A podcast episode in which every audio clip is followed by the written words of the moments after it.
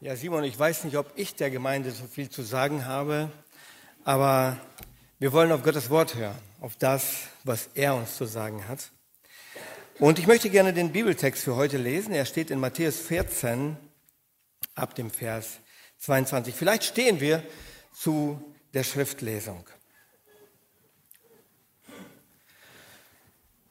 Und sogleich nötigte er die Jünger, in das Boot zu steigen und ihm an das jenseitige Ufer vorauszufahren, bis er die Volksmenge entlassen habe.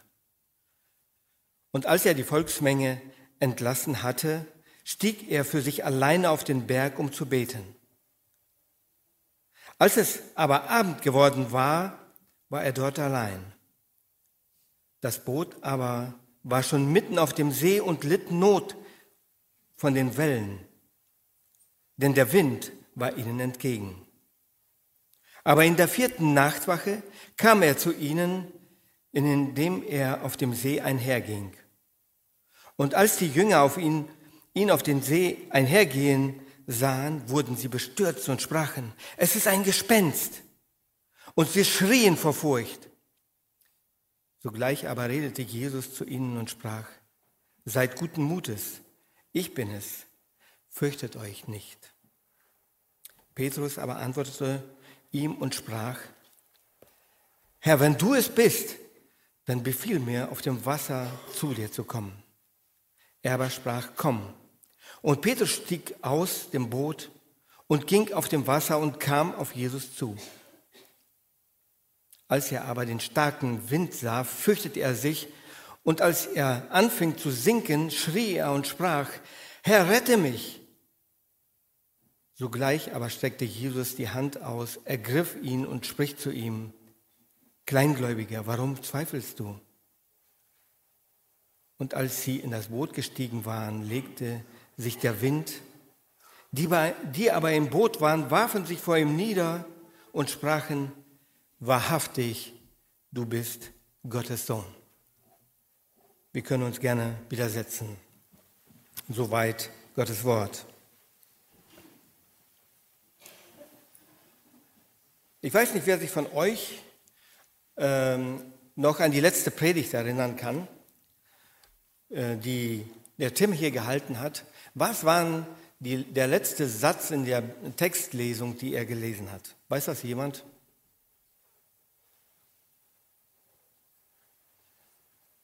Es hat auf mich schon einen Eindruck gemacht.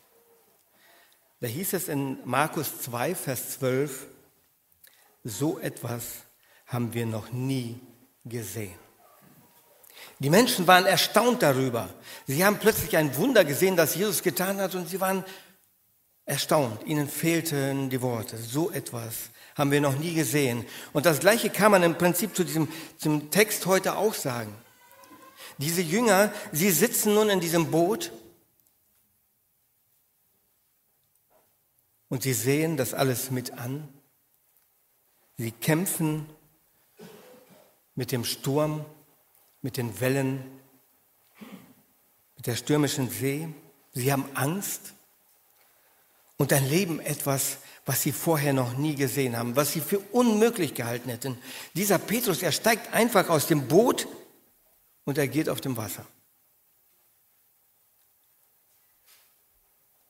Vielleicht mögen Sie sich gefragt haben, warum sind wir überhaupt auf diesem See hier? Vielleicht gibt es dafür mehrere Gründe, die ähm, Jesus dazu genötigt haben auch.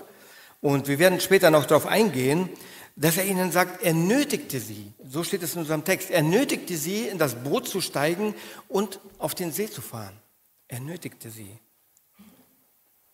Von den Jüngern waren einige Fischer gewesen vorher. Und sie kannten sich super auf diesem See aus.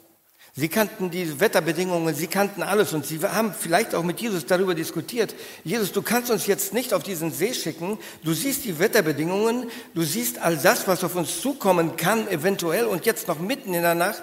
Das ist keine gute Idee. Aber Jesus ernötigt sie und jetzt sind sie auf dem See völlig erschöpft. Völlig erschöpft vom Rudern, vom Wasserschöpfen Sie hatten Angst. Nicht alle von ihnen waren ja Fischer und die hatten wahrscheinlich auch noch mehr Angst, weil sie weniger Erfahrung auf dem See hatten. Und plötzlich sehen sie da auch noch jemand auf dem See gehen. Und ich kann mir vorstellen, wie erschrocken sie sein müssen. Und sie schreien vor Angst. Sie schreien vor Angst, weil sie da plötzlich etwas sehen, was völlig unnatürlich ist. Und sie sagen, es ist ein Gespenst. Ich weiß nicht, ob sie an Gespenster geglaubt haben, aber sie sagen plötzlich, es ist ein Gespenst. Es ist etwas, was, was wir nicht wirklich wahrnehmen können. Was ist da los? Wie erlösend muss es für sie gewesen sein, als sie dann gehört haben, dass diese bekannte Stimme gehört haben. Die, äh, und Jesus spricht zu ihnen, seid guten Mutes. Ich bin es, fürchtet euch nicht. Seid guten Mutes, ist schön gesagt, auf dem See, auf einem Boot, das halb voll Wasser ist. Und jetzt sehen sie auch noch, wie Petrus aus dem Boot steigt, als Jesus ihn ruft. Es muss für sie völlig verrückt vorgekommen sein. So etwas hatten sie noch nicht erlebt. Vielleicht wären wir auch gerne dabei gewesen. Vielleicht nicht so auf diesem, in diesem Boot, in diesem Sturm.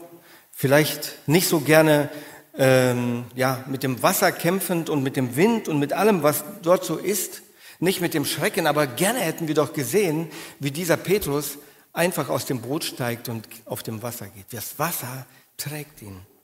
Völlig unnatürlich, völlig unverständlich, aber das Wasser trägt ihn. Die Physik, alles, was man kennt und die Erfahrung, alles wird auf den Kopf gestellt. Ich hätte das schon gerne miterlebt. Vielleicht so aus der Ferne.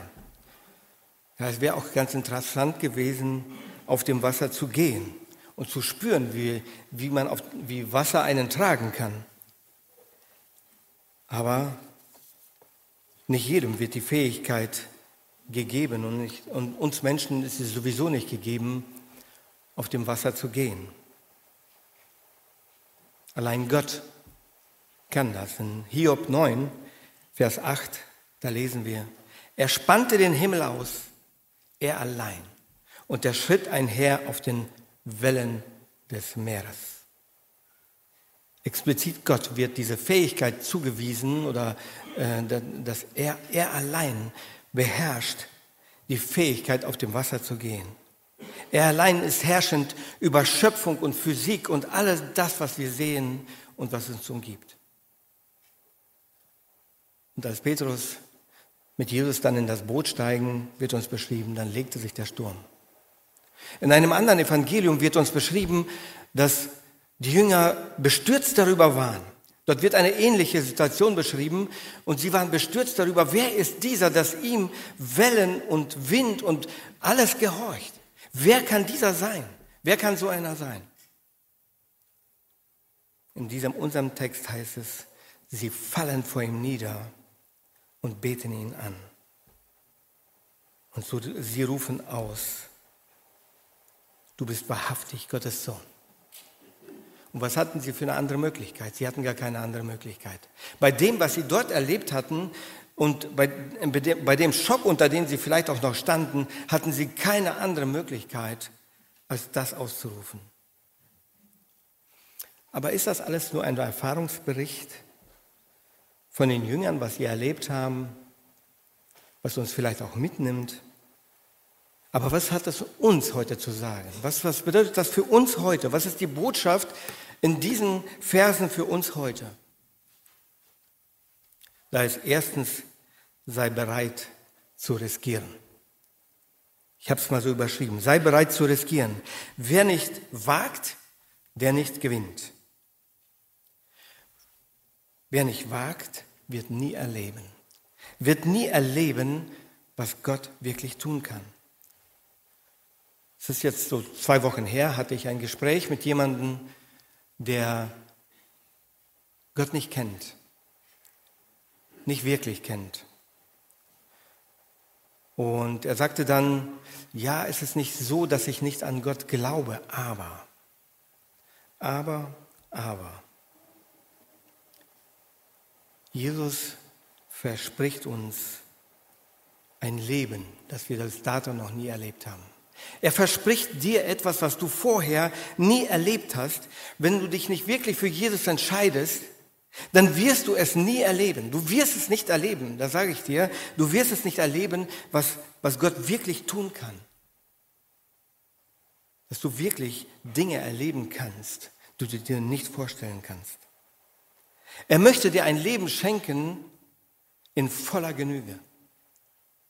Er möchte dir ein Leben schenken, das bedeutungsvoll ist, das sinnvoll ist, das sinngeprägt ist, friedvoll und ewig. Er möchte dir das Leben schenken und du bekommst es in dem Moment, wo du dich für ihn entscheidest. Wenn du dich für ihn entscheidest, dann schenkt Gott dir alles das, was du dir vorher nicht vorstellen kannst. Er schenkt dir seinen Heiligen Geist und du wirst es verstehen. Petrus, er hatte viele Dinge erlebt. Er hatte viele Dinge erlebt. Er war bei vielen Wundern schon dabei gewesen. Viele ihm unerklärliche Dinge wurden getan. Und plötzlich ist er Mittelpunkt eines solchen. Plötzlich ist er derjenige, dem eine ganz besondere Ehre zuteil wird. Er darf auf dem Wasser gehen. Niemand sonst von den Menschen ist je auf dem Wasser gegangen. Niemand, keiner und vorher und nachher nicht. Er erlebt etwas und er bekommt so ein Alleinstellungsmerkmal. Und einige oder zwei Kapitel später, da gibt es wieder so eine Begegnung mit Jesus und den Jüngern und er fragt sie, was sagen eigentlich die Menschen über mich? Wer bin ich? Und sie versuchen ihm zu erklären, was die Menschen darüber denken und was sie darüber reden. Und er fragt, was meint ihr, wer, wer, was meint ihr, wer ich bin? Und Petrus springt hervor und sagt, du bist Christus, der Sohn des lebendigen Gottes. Und ich habe mir so gedacht, was hätte er auch anders sagen können? Aber er hätte vieles sagen können. Er hätte wirklich vieles sagen können. Nur Jesus gibt ihm die Antwort. Er sagt, Fleisch und Blut haben dir das nicht offenbart, sondern dein Vater im Himmel. Und das ist die Erklärung. Es geht nicht um menschliche Vorstellungen, um das, was wir uns menschlich vorstellen können, was, Men was Menschen so denken und ähm, wie weit ihr Verständnis für irgendetwas reicht. Sogar bei dem Erlebten geht es gar nicht darum, was wir als Menschen erleben, sondern es geht darum, was der Vater im Himmel uns offenbart. Es geht darum, wie es in Epheser uns beschrieben wird, dass Gott in einer Überkraft in uns wirkt. Er wirkt an uns. Er wirkt in uns mit derselben Kraft, mit der er Jesus Christus von den Toten auferweckt hat. Er wirkt in uns mit derselben Kraft, mit der er die Welt, das Universum und alles geschaffen hat und dich und mich. Mit dieser Kraft kann er dir und macht er dir dann deutlich, wenn du dich für ihn entscheidest, was das heißt, ihm zu folgen, was das heißt, ein erfülltes Leben zu haben. Menschen die sich dafür nicht entscheiden, werden das nie verstehen und nie erfahren. Ob es funktioniert, weißt du erst, wenn du es probierst und auf dem Wasser gehst. Herr, wenn du es wirklich bist, dann befiehl mir, auf dem Wasser zu dir zu kommen, sagt Petrus. Und Petrus vertraut in dem Moment sein ganzes Leben Jesus an. Es steht ja zunächst einmal die Frage im Raum, wenn du es bist, bist du es, dann befiehl mir. Und er sagt, ja, komm. Hätte ja jeder sagen können. Aber Petrus glaubt Jesus. Petrus glaubt Jesus und er steigt aus diesem Boot und er erfährt etwas Wunderbares. Und wenn das so ist, dann bin ich bereit, alles zu tun, was du verlangst. Ich steige sogar mitten im Sturm aus dem Boot. Obwohl mir mein Verstand sagt, dass das nie funktionieren kann. Obwohl mir mein Verstand sagt, auf dem Wasser kann niemand laufen. Und dieses Aussteigen bedeutet, ich vertraue dir zu 100 Prozent. Nicht ein bisschen, ich vertraue dir sogar mein Leben an. Zu 100 Prozent möchte ich dir gehorchen. Ich gebe dir mein Leben, ich gebe mein Leben in deine Hände zu 100 Prozent.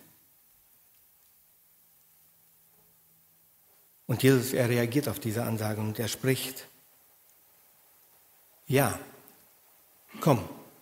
Jesus reicht ihm zunächst einmal sinnbildlich die Hand. Er wird ihm später die Hand reichen, wenn, wenn er singt. Aber ich möchte gar nicht heute so stark auf, auf diesen Fall eingehen und auf das rausholen, wie aus dem, äh, auf das Aussteigen aus diesem Boot und auf das Vertrauen auf Jesus.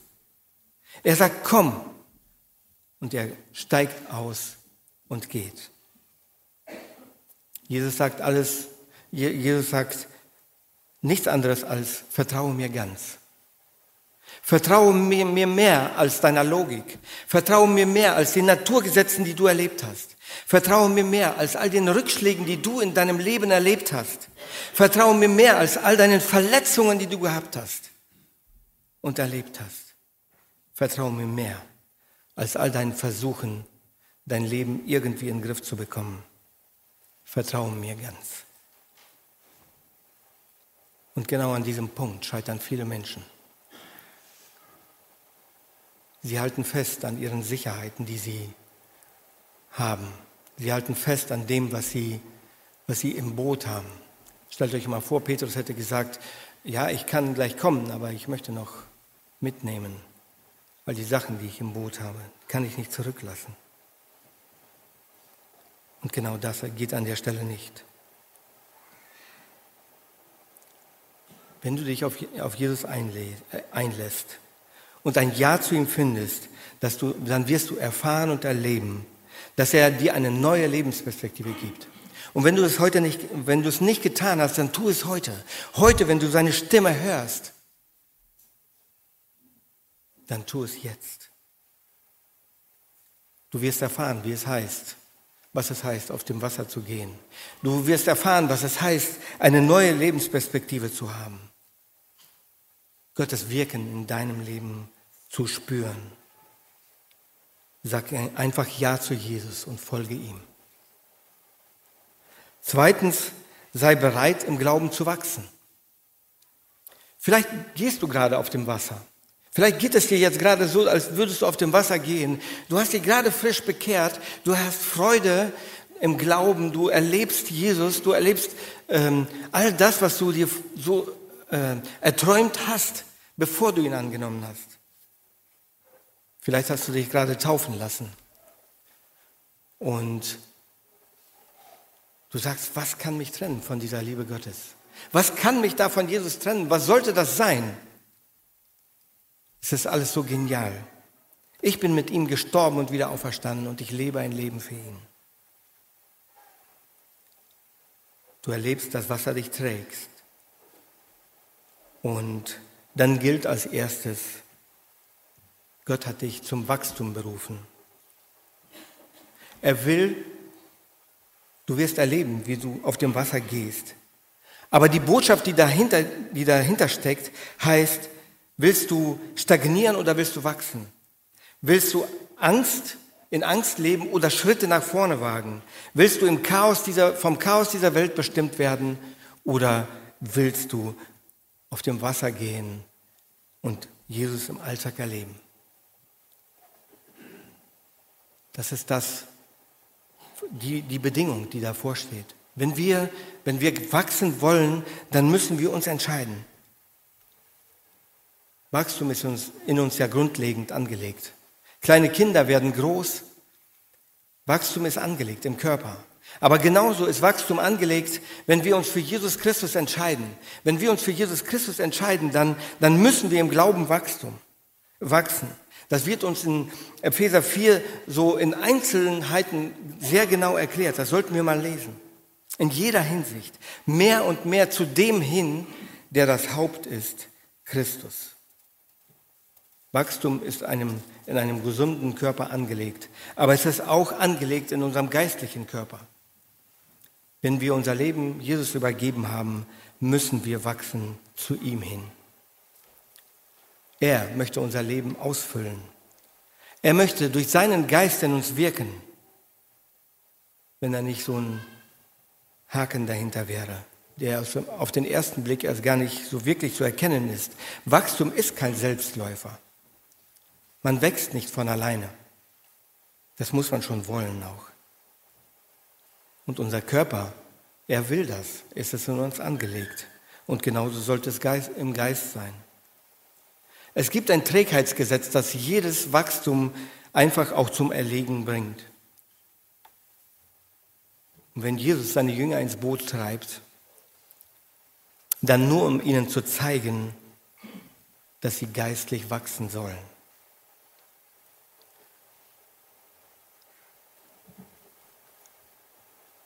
Er wusste, was auf sie zukommt. Er wusste, als er sie, sie nötigte, in das Boot zu steigen, wusste er genau, was auf sie zukommt. Er wusste, dass er ihnen Wind schicken würde. Er wusste, dass er ihnen Wellen schicken würde. Er wusste, dass sie zu kämpfen haben werden, dass sie Angst haben werden. All das wusste er. Er schickt sie in diese Herausforderung. Warum? Damit sie wachsen. Sie hatten vorher etwas ganz Tolles erlebt. Sie hatten erlebt, wie Jesus 4000 Männer zuzüglich Frauen und Kinder speist und ihnen Brot in Fülle gibt und sie alle satt werden. Und sie wollten ihn zum Brotkönig machen. Jawohl. Das hätte doch so viele Dinge des Alltags erleichtert. Das hätte, hätte doch so viele Dinge des Alltags einfach nur geregelt. Das haben sie erlebt. Aber stattdessen in dem zu bleiben, schickt er sie auf den See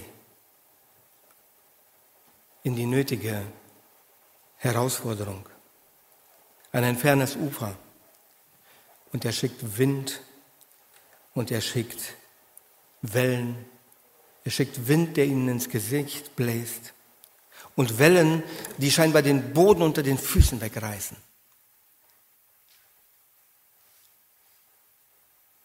Und da ist es wichtig, dass wir einen Blick auf Jesus behalten. Da ist es wichtig, dass wir darin wachsen, ihn zu sehen, nach ihm Ausschau zu halten. Da ist es wichtig, dass wir an ihm festhalten. Natürlich werden uns materielle Dinge und viele andere Dinge um uns herum, gesellschaftliche Dinge, in uns immer wieder ablenken von Jesus. Immer wieder uns unsere Blicke abwenden wollen. Viele Schwierigkeiten, die wir haben, werden, während wir uns zu Jesus Christus bekennen, werden auf uns zukommen. Das ist unweigerlich. Die Gesellschaft wird das nicht einfach akzeptieren. Es gibt wenige, die das schlucken werden. Es gibt wenige, die sagen werden, ich freue mich mit dir oder äh, diesen Weg mitgehen. Die anderen werden sich von dir abwenden. Vielleicht wird einiges andere auf der Strecke bleiben. Es gibt viele Dinge, die uns davon ablenken können die Vorsorge vor allen Dingen, die wir an so vielen Stellen treffen. Ja, wir müssen für morgen, für übermorgen, für nächstes Jahr und so weiter und so fort alles genug haben. Und wir, wir verrennen uns in den Dingen und gehen Jesus nicht hinterher. Wir suchen ihn nicht. Wir fragen nicht danach. Darf ich kommen? Das ist, das ist die Quäntchenfrage die, die sich jeden Tag stellt. Und wenn wir uns das jeden Tag auch vornehmen, und ich weiß, wovon ich selbst rede, wenn wir uns das jeden Tag vornehmen, morgens mehr mit Jesus zu erleben, mehr in, in, mit ihm zu leben, an ihn zu denken, an sein Reich zu denken, dann kommt der Alltag mit all den Dingen, die auf uns dazukommen und wir vergessen recht schnell, was wir vorhatten. Drittens, sei bereit, Schritte zu gehen. Sei bereit, über den Bootsrand zu steigen. Ist das nicht ein bisschen verrückt? Ist das nicht wahnsinnig? Du steigst aus der, vielleicht aus der kleinen Sicherheit, die du hast, steigst du jetzt eigentlich auch noch raus ins Wasser. Also menschlich gesehen kann man das nicht erklären. Weltlich gesehen gibt es dafür keine Erklärung. Uns würde jeder für verrückt erklären. Sowas funktioniert nicht, sowas geht nicht. Und vielleicht bist du schon lange im Glauben und du hast viel mit Jesus erlebt. Du hast erlebt, wie, äh, wie er dich auch getragen hat. Du hast in, in viele Dinge mit ihm erlebt. Und plötzlich merkst du, ich bin eigentlich wieder in dem Boot. Und es gibt Dinge, die mich festhalten. Was hält dich fest? Was sind deine vermeintlichen Sicherheiten, die du in deinem Boot hast? Welche Rettungsringe hast du da wirklich drin liegen? Oder sind das gar keine? Was hält dich fest? Es ist schon interessant, dass Petrus aus dem Boot steigt. War er der mutigste von den Jüngern? Hatte er den größten Glauben oder was, was hat ihn rausgetrieben aus dem Boot? Und hätten nicht die anderen auch alle diesen Wunsch haben müssen, aus dem Boot auszusteigen? Wo sie gesehen haben, dass Petrus auf dem Wasser geht, hätten sie nicht alle schreien müssen, ja, das will ich auch. Jesus, darf ich denn auch kommen? Nein, sie bleiben mit groß geöffneten Augen und mit offenem Mund im Boot sitzen und schauen, wie Petrus übers Wasser geht. Zugegeben, weltlich gesehen kann man das nicht erklären. Und physikalisch erst gar nicht. In einem Gleichnis erzählt Jesus uns von drei Männern, die von ihrem Chef eine große Stange Geld bekommen. Und er sagt, wirkt damit. Hier habt ihr die Möglichkeiten. Ich werde eine Zeit lang weg sein und wenn ich dann wiederkomme, dann werdet ihr für mich etwas erwirtschaftet haben. Ihr müsst das auch nicht umsonst tun. Ich zahle euch euer Gehalt weiterhin aus. Ihr müsst euch nicht mit den alten Aufgaben beschäftigen. Ich bezahle euch, ich gebe euch alles, was ihr braucht. Und, ähm, aber ihr sollt für mich wirtschaften. Und die zwei davon tun es auch. Und sie wirtschaften und erwirtschaften eine ganze Menge. Sie erwirtschaften viel. Und der eine von ihnen, als der Chef dann wiederkommt, gibt er ihm das Geld und sagt, hier ist das alles. Ich wusste, dass du ein strenger Chef bist und dass du viel verlangen wirst und dass es, ähm, ja, ich habe gedacht, nicht, dass da noch irgendwas fehlt. Ich habe es vergraben und hier ist es bis auf den Cent genau, genau das, was du mir gegeben hast. Alles ist da.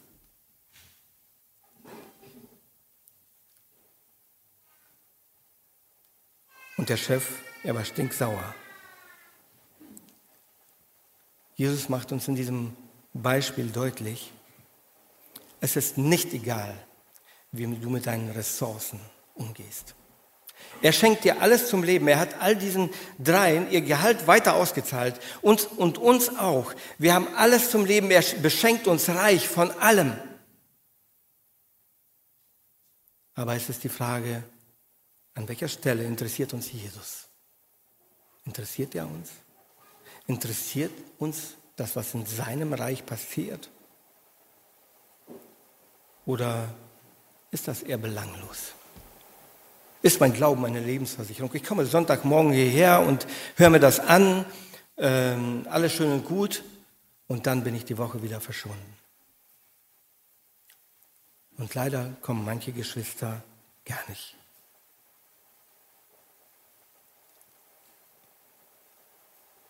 Es ist nicht egal, wie wir mit unseren Ressourcen, mit, unserem, mit unserer Gesundheit, mit unserer Zeit, mit unserem Geld, mit allem, was Gott uns anvertraut hat, umgehen.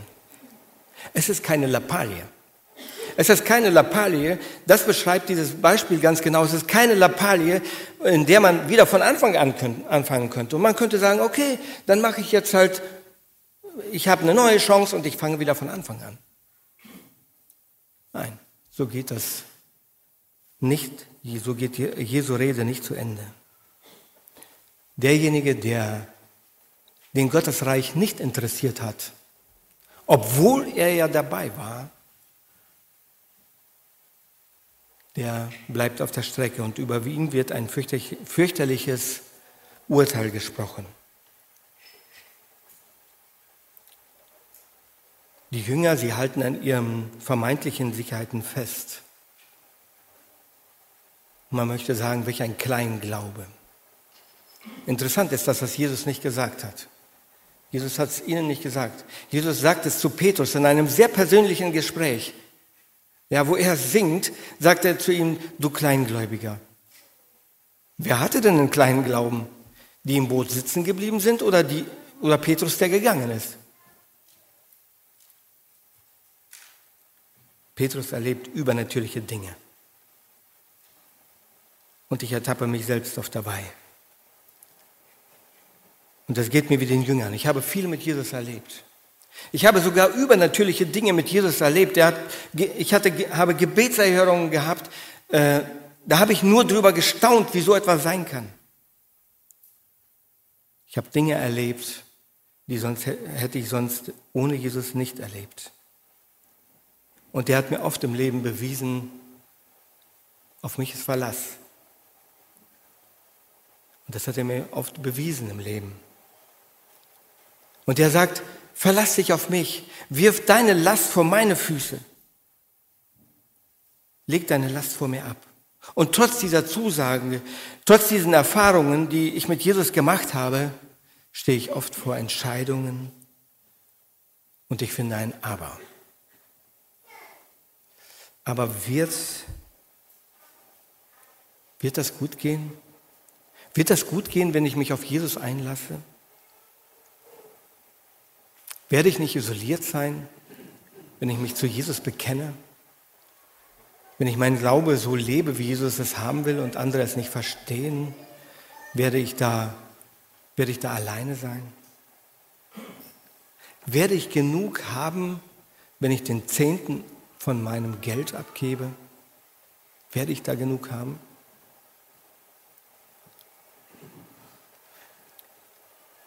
Werden wir genug haben als Gemeinde, um Projekte umzusetzen, die wir uns vorgenommen haben?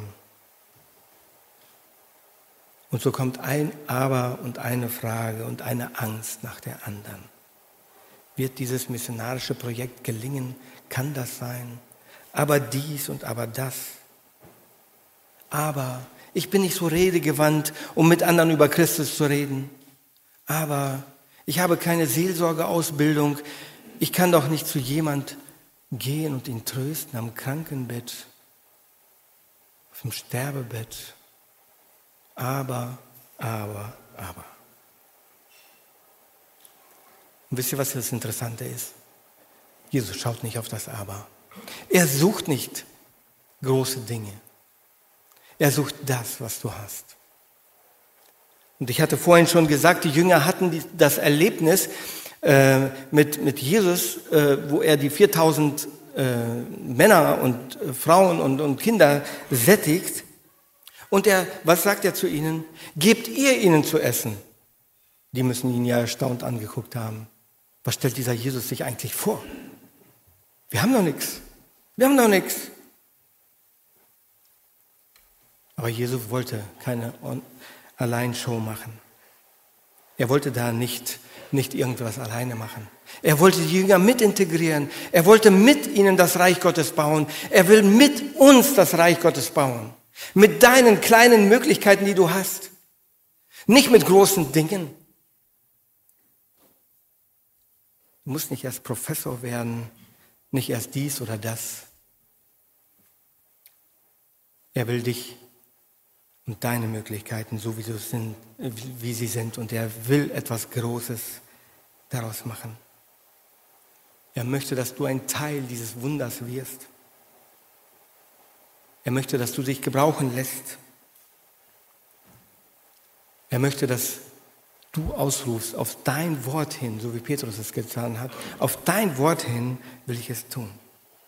Und Jesus sagt in einer Endzeitrede, Rede, auch in Matthäus 25,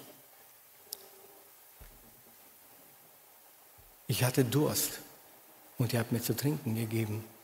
Ich hatte Hunger und ihr habt mir zu essen zu geben. Ich war krank und ihr habt mich besucht und so weiter und so fort. Da kommt einiges. Und dann sagt er, alles, das, was ihr einem der Geringsten getan habt, das habt ihr mir getan.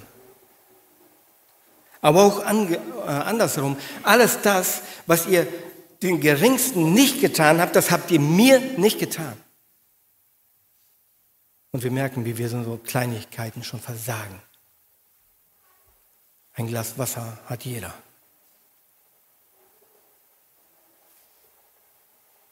Jeder hat Möglichkeiten.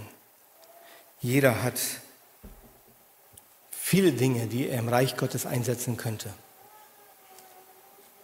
Viel zu viele Dinge. Vielleicht würden kleinere schon reichen. Aber wir sind nicht bereit. Wir sind nicht bereit, diesen Weg zu gehen. Leider muss ich das also an mir oft feststellen. Der sagt, alles, was ihr nicht getan habt, einem der Geringsten, aus eurem Egoismus heraus, aus dem, dass ihr euch nur um euch selbst gedreht habt. Ja, es war euch wichtig, viermal im Jahr in Urlaub zu fahren. Es war euch wichtig, dies und das zu haben, mein Boot, mein Auto, keine Ahnung was alles. Das war euch alles wichtig, aber Gottes Reich, zero. Das hat nicht interessiert. Und da ist einfach die Frage, was hat Gott dir auf dein Herz gelegt? Fragst du ihn überhaupt danach? Fragst du ihn mal danach, wo Gott, wo willst du mich eigentlich haben? An welcher Stelle willst du durch mich wirken? Wem kann ich heute zum Segen sein? Manfred Siebald, der besingt es, oder weiß doch jemand anders. War ich heute Salz der Erde, eine Stadt auf hohen Berge, habe ich geleuchtet, Herr, als Licht der Welt. Heute. Ungenutzte Möglichkeiten. Was legt Jesus dir aufs Herz? Wofür empfindest du Mitleid? Wo siehst du Reich Gottes? Es wäre schlimm, wenn ich hören müsste, Jesus, äh, Johann, du hast nicht genutzt, was ich in dich hineingelegt habe. Du hast nicht das genutzt, was ich dir anvertraut habe. Gottes Reich, Gottes Gemeinde, ja ich, das war alles nicht so wichtig. Du hast dich nicht beteiligt. Nein, versteht mich nicht falsch. Wir können uns den Himmel nicht erarbeiten. Das wäre eine falsche Illusion. Wir können uns nichts verdienen, gar nichts. Aber dort, wo Glauben lebendig wird, da wird, das wird in unserem Leben sichtbar werden. Da werden Taten folgen. Und an Jesus sehen wir das so ganz klar. Er ist derjenige, der auf dem Wasser geht. Er geht da plötzlich auf dem Wasser und ist das nicht genial? Ja. Aber das ist nicht die Sensation. Diese Sensation ist, dass er auf dem Wasser geht, auf den Wellen, die dich unterkriegen wollen, dass er sich dem Wind entgegenstellt, der dir ins Gesicht bläst. Er geht deinen Weg. Er hat die Jünger gesehen.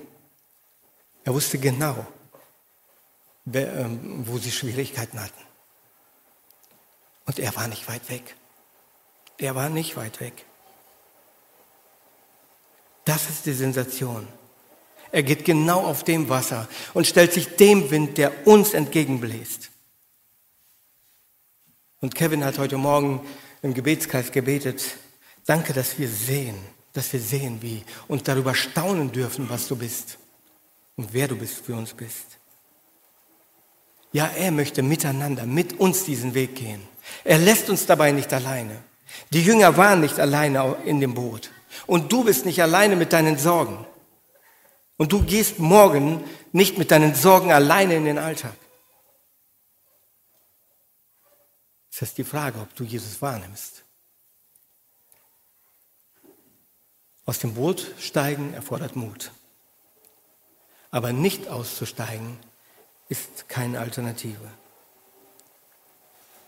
Ja, vielleicht verlierst du Freunde, deine Clique, die nicht mitmachen will. Vielleicht sind all diese Dinge, die sich, die absolut dagegen sprechen. Aber wir müssen die Bereitschaft haben, ihm entgegenzutreten. Vieles wird von, von, all, von allem Möglichen in unserem Alltag, ich sagte es schon, überlagert. All die Vorhaben, die wir haben, all die Versprechungen, die wir Gott gegeben haben, ihm nachzufolgen, können wir oft nicht einhalten. Und Petrus wäre nie auf die bescheuerte Idee gekommen, aus dem Boot auszusteigen. Wäre da nicht Jesus gewesen. Wer hätte er nicht sein kraftvolles Wort gehört, fürchtet euch nicht. Er hat ihn erkannt. Er hatte Jesus an der Stimme erkannt und der hört, fürchtet euch nicht. Und das war für ihn so kraftvoll, das hat auf ihn so einen Eindruck gemacht, hat, dass er sagt, wenn du es bist, dann lass mich einfach nur auf, den, auf dem Wasser zu dir gehen. Ihr braucht keine Angst zu haben. Welchen Eindruck muss das auf ihn gemacht haben? Und als Jesus ihm sagt, komm, dann geht er. Dann geht er einfach los. Nichts kann ihn mehr halten. Vielleicht haben die anderen ihm auch noch gesagt, Petrus, was, was hast du vor? Geht das noch? Nein, er tut den Schritt. Und ich rufe dich und mich auf, uns umzusehen, was Reich Gottes ist, was Reich Gottes in unserer Umgebung ist, in deiner Umgebung, das, was Gott dir aufs Herz legt. Bitte ihn darum und er wird es dir zeigen. Und dann gibt es noch zwei Regeln, wie man auf dem Wasser, für den Gang aufs Wasser. Einmal die Bitte um die Berufung. Petrus war ein echter Draufgänger. Ein Typ, der immer so vorne dabei war. Und das steht hier nicht, und Jesus sagt ihm nicht, geh los. Das hat, Petrus, äh, das hat Jesus nie gesagt. Da muss man mal genau hinhören. Er sagt zu Petrus, komm her. Komm, komm zu mir. Er sagt ihm nicht, geh los. Und Petrus läuft einfach los und ähm, dreht noch ein paar Runden ums Boot herum und schaut mal, wie das funktioniert und zeigt es den anderen, ja, schaut mal her, ich kann super auf dem Wasser laufen. Nur weil Jesus das sagt, funktioniert das. Könnt ihr bei Instagram, bei Facebook und bei WhatsApp posten. Können, äh, können andere das auch alle mal sehen. Nein. Wisst ihr, wo, Jesus, äh, wo, wo Petrus hinschaut? Auf Jesus. Erst da, wo ihn die Dinge, die um ihn herum sind, überwältigen, da fängt er an zu sinken. Und Jesus, er schickt dich nicht irgendwo hin. Er sagt nicht, geh, geh los. Er sagt immer, komm her. Und er schickt, wenn er dich schickt, schickt er dich nicht in ein Niemandsland, irgendwo hin. Nein, er schickt dich dahin, wo er schon ist. Du gehst dahin, wo er dich haben will und er ist schon da, wo du hingehst. Und zweitens, schaue auf Jesus. Jesus verspricht uns nicht ein Leben, wo das immer alles glatt geht. Dass die See glatt ist und, und wir so darüber gleiten können und alles ist super. Petrus steigt aus dem Boot und die Wellen und der Wind und alles das ist nicht weg. Es ist alles noch da. Und da haben wir das größte Problem, dieses Ablenkungspotenzial dieser Welt. Es lenkt uns und bindet uns an sich. Alles, was uns ablenkt, das bindet uns an sich. Und dabei ist die Angst das, was unsere Sicherheiten fesselt. Und die Angst ist ein ganz schlechter Berater. Die Angst bringt uns dazu, so zu leben, als gäbe es Gott nicht. Als wäre Gott ganz klein, ein Nirgendwo und irgendwo weit weg und sonst irgendwas. Angst ist kein guter Berater im Glaubensleben. Blicken wir auf Jesus. Lass uns ein Leben in Anbetung leben. Ein Lebensstil der Anbetung. Wenn wir Anbetung pflegen, heißt das, dass wir unsere Augen auf Jesus Christus lenken. Auf den, der für uns alles ist. Und dass wir ihn preisen können für das, was er für uns getan hat. Dass wir für ihn das sind, zum, äh, etwas sind zum Lob seiner Herrlichkeit, mit allem, was wir sind, was wir haben, was wir wollen, was wir uns wünschen und so weiter und so fort. Das ist das, was uns zu Anbet in eine Anbetung treibt. Sei bereit, das Risiko zu gehen und dich auf Jesus einzulassen. Dann wirst du trotz all deiner Ängste sehen, wie der Schöpfer des Himmels und der Erde, der ganzen, des ganzen Universums Gewalt hat über alles, über die Ängste und über deine Bedenken, über, über deine Ängste, über die Gesetze, unter denen wir stehen, ja über Zeit und Raum und aller Physik und über allem. Ihm gebührt die Ehre. Mit ihm zu leben, fühlt sich an, wie übers Wasser zu gehen. Und das wünsche ich dir und mir dass wir das erfahren, dass wir das in unserem Alltag wirklich erfahren. Jesus ruft dir zu, komm, komm zu mir. Und dass wir nicht nur diesen, zu, zum, in unseren Wünschen dazu vergehen und Zuschauer bleiben, sondern wirklich kommen, das wünsche ich. Amen.